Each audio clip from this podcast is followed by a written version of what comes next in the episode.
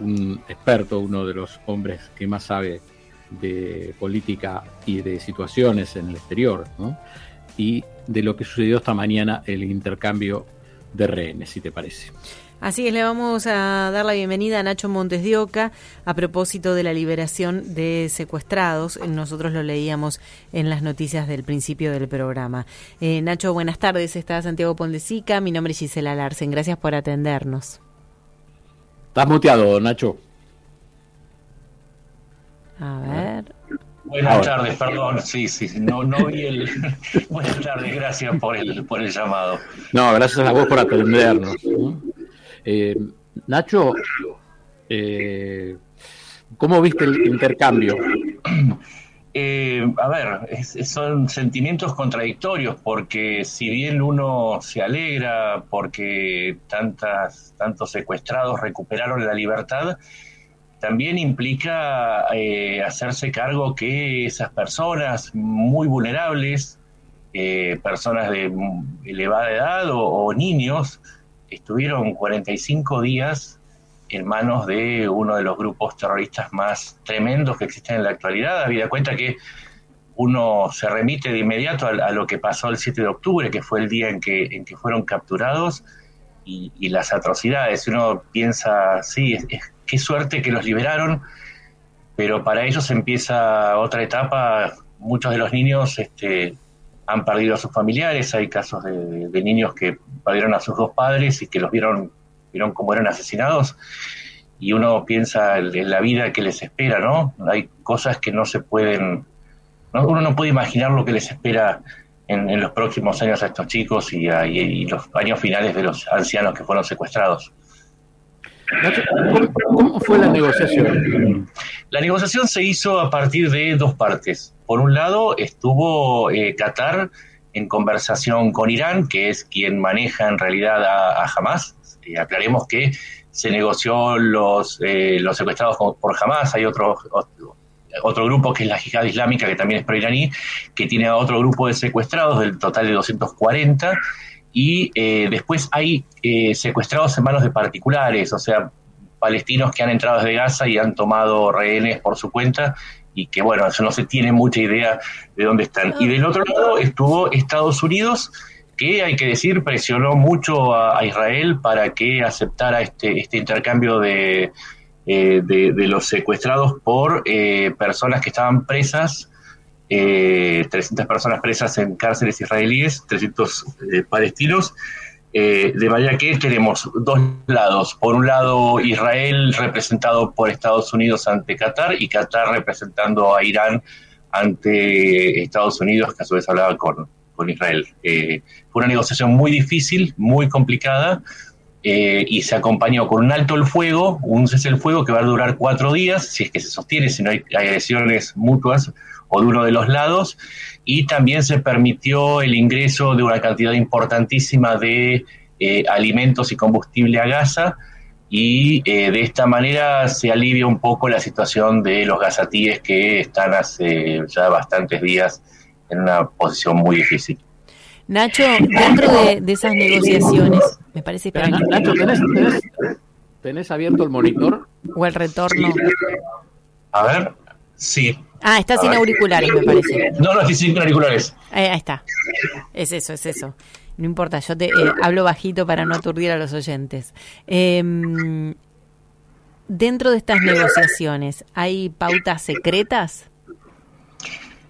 Sí, claramente, sí, siempre se negocia una parte de superficie y otra eh, eh, es, en secreto. El problema es que es secreto y no lo sabemos, pero podemos intuir algunas cuestiones, como por ejemplo eh, que jamás no, no solamente está presente en Gaza, sino que sus líderes están en Qatar, antes estaban en Turquía también, están refugiados en Qatar y de alguna manera se tiene que haber negociado algún tipo de bueno, frenar, para frenar la represalia israelí que prometió eliminarlos como hizo con los atacantes de Múnich eh, en 1972. Recordemos que en esa oportunidad, cuando a los, a los, este, a los deportistas israelíes en las Olimpiadas, después los culpables de ese ataque fueron eliminados.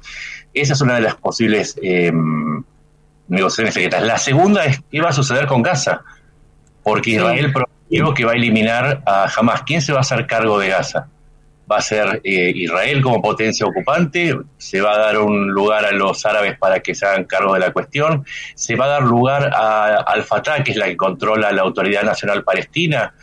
¿Va a ser un grupo de Naciones Unidas? Todo eso son negociaciones que corren de fondo, pero lo inmediato, lo inmediato era sacar del cautiverio a los grupos más vulnerables. Todavía no se logró.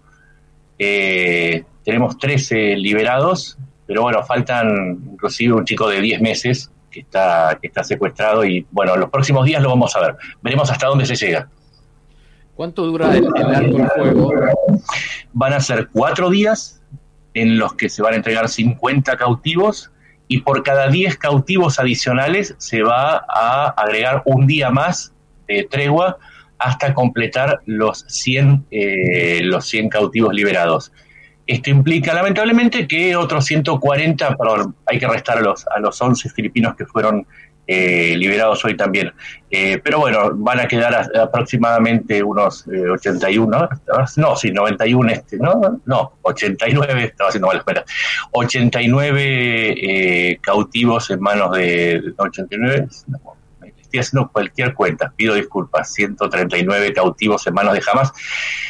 El problema está en que la mayor parte va a quedar eh, eh, en manos del terrorismo. Pero es un avance, es un avance.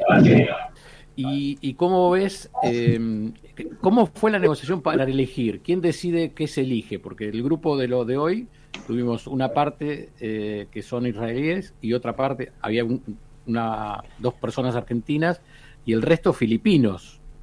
El criterio siempre fue, el criterio inicial fue eh, que se iban a elegir a las personas más vulnerables, es decir, como dije, las personas de menor edad, las personas de mayor edad, eh, se iban a elegir israelíes o, eh, o, residentes en Israel con nacionalidad israelí. De las 35 nacionalidades todavía no se habló, eso todavía no se, no se arregló. Lo que hizo Filipinas fue negociar aparte con Irán y lograr en una negociación que no tiene nada que ver con esta de los, de los reales israelíes, eh, para que liberen estas, a estos 11 filipinos. Lo que se supone es que cada país va a negociar, y esto es un cálculo político, porque jamás lo que quiere es internacionalizar la presión de, eh, sobre Israel para eh, que, el, digamos, sus acciones en Gaza eh, tengan algún tipo de limitación política. Pero bueno, como decía, son 35 naciones, hay ucranianos, hay rusos, hay estadounidenses, franceses. Es, nos espera todavía mucho, mucha negociación. Y, ¿Qué pasa? Adelante. Sí, sí. Sí, te quería preguntar, digo, ¿cómo ves vos esto? Porque son cuatro días, hay que ver si las negociaciones continúan y digamos, pero digo, ¿cómo ves esto de cara a, a un futuro? ¿Esto puede derivar en, en, en, algo pronto o en una paz pronta o lo ves extensísimo? A ver, usando la lógica y siendo pesimista, cada secuestrado es un activo político para los grupos terroristas. ¿Esto qué implica? Que le pone un, fre un freno al, al, al, al, ataque o a la capacidad de, de, Israel de avanzar sobre Gaza, precisamente porque una de las premisas de Israel es respetar eh, la vida de los prisioneros, de los rehenes o de los cautivos. Entonces lo que, lo que preveo es que jamás no va a entregar todos los, los prisioneros porque así habilitaría una, un avance arrollador no existiendo ese freno. Así que no creo que sean todos liberados. Lamentablemente va a, tener, va a llevar mucho más tiempo esto. Bien, perfecto. ¿Santi? Me, me pregunto qué, qué, va a ser de, de la franja de Gaza después de, de esto, de terminar con los rehenes, ¿no? Eh, lo que sucede con los dos millones de gazatíes es una, es una tragedia anunciada porque eh, la realidad es que por la disposición militar de Hamas incrustada dentro de los edificios de, y las zonas civiles, eh, la destrucción y la cantidad de víctimas es inmensa. Hubo una decisión política previa de parte del terrorismo de eh, generar este, este, este escenario.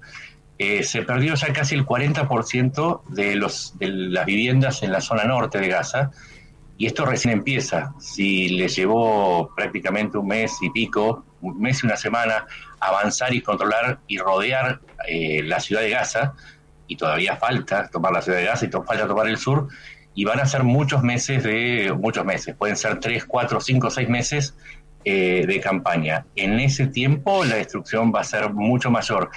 ¿Cuál va a ser el futuro de los gazatíes en ese contexto? No va a ser nada bueno, porque en la medida que siga, que avance el tiempo de combate, menos eh, va a quedar en pie en Gaza y menos infraestructura. Recordemos que estamos hablando de un territorio de 360 kilómetros cuadrados donde viven 2.1 millones de personas.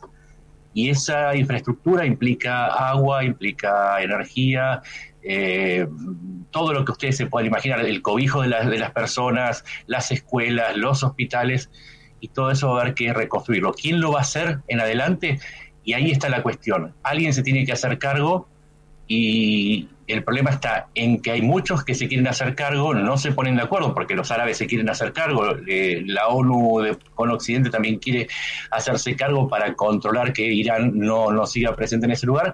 Y también Israel dice, yo quiero garantías de seguridad para que no se repita el 7 de octubre, por lo tanto quiero controlar lo que sucede en Gaza lo cual es bastante razonable desde los tres puntos de vista. Exacto. Así que no, todavía no hay acuerdo. Lo que se está negociando es lo urgente, lo necesario se está dejando para después porque es muy difícil ponerse de acuerdo porque todavía están todos muy en carne viva y es muy difícil encontrar racionalidad con una, con una masacre como la del 7 de octubre y la violencia que se desató desde ese día. ¿Cómo se explica la participación de Qatar? Bueno, Qatar es, lo voy a tratar de ser muy sencillo. En el mundo árabe, en el mundo del Islam, mejor dicho, hay una pelea muy grande por quién tiene el control. De un lado están los sunitas, que son la mayoría, que son un 80%, un 85%, y están liderados por, los, por Arabia Saudita y los Emiratos Árabes Unidos. Del otro lado están los chiitas, que están, son un 10, un 12%, que están representados por Irán. Chiitas y sunitas. Pero ahora este es el punto un aliado de, Irán y un enemigo de, los sauditas y los Qatar y los eh, emiratíes es Qatar. De hecho, han, bloqueado hace unos años completamente y por cuatro años a Qatar. Son enemigos. Entonces, si el, el enemigo de mi enemigo es mi amigo, entonces Qatar está aliado con Irán. Al estar aliado con Irán y tener un peso, digamos, financiero enorme en Occidente con sus inversiones, tiene 1.2 billones de dólares invertidos, gran parte en Occidente, tiene un vínculo con Irán y un vínculo con Occidente. Eso le da el lugar para poder erigirse como, como negociador y, y, justamente esos son los factores que hacen que ningún otro pueda ocupar ese lugar.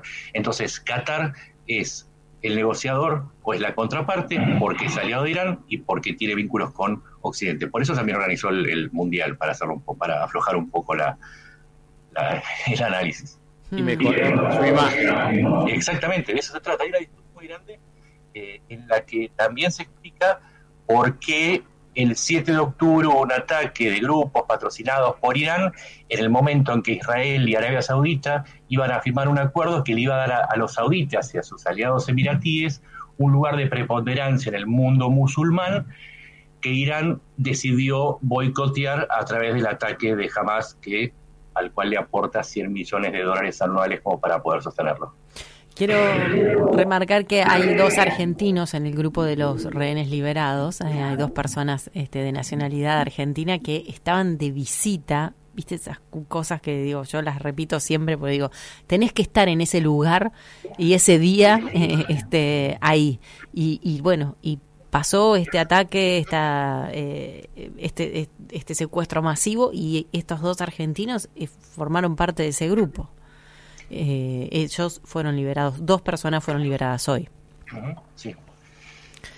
Te agradecemos muchísimo que hayas estado con nosotros, Nacho. Gracias porque este, le pones claridad a, esto que está ocurriendo. Las imágenes, si alguien las pudo ver, eh, no sé, a, mí la verdad es que se me anuda la panza de ver esa gente este, siendo trasladada, protegida por la Cruz Roja. Eh, hay una hay una imagen y lo voy a usar esto como para cerrar. Hay una imagen que eh, tienen a una persona del brazo, todavía sus, sus secuestradores, y, la Cruz Roja intenta interponerse, una persona de la Cruz Roja, para desligarlo totalmente de esa persona, un chico es. Y, y, pone su cuerpo como protegiéndolo. Nada, ni pensar lo que debe estar pasando esa gente en este momento. Te, cierro con esto. Uno puede analizar y puede entender mucho, pero nunca hay que olvidar que uno es un ser humano y que más allá del análisis uno se puede ver afectado y está bien que se vea afectado por estas imágenes porque en el fondo se trata de gente no en el fondo, siempre se trata de hmm. gente y no tenemos que, olvidarlo en ningún momento. Siempre estar, tiene que estar eso en primer lugar. Después podemos entender todo y, hablar con palabras muy bonitas, pero se trata de gente y nunca lo tenemos que olvidar. Gracias, Nacho. Muchas gracias. Ignacio eh, un especialista en política y en asuntos internacionales. Eh, recomiendo seguirlo en Twitter, en X, eh, Nacho Montes de Oca. Gracias, Nacho. Gracias a ustedes. Buen fin de semana. Igualmente.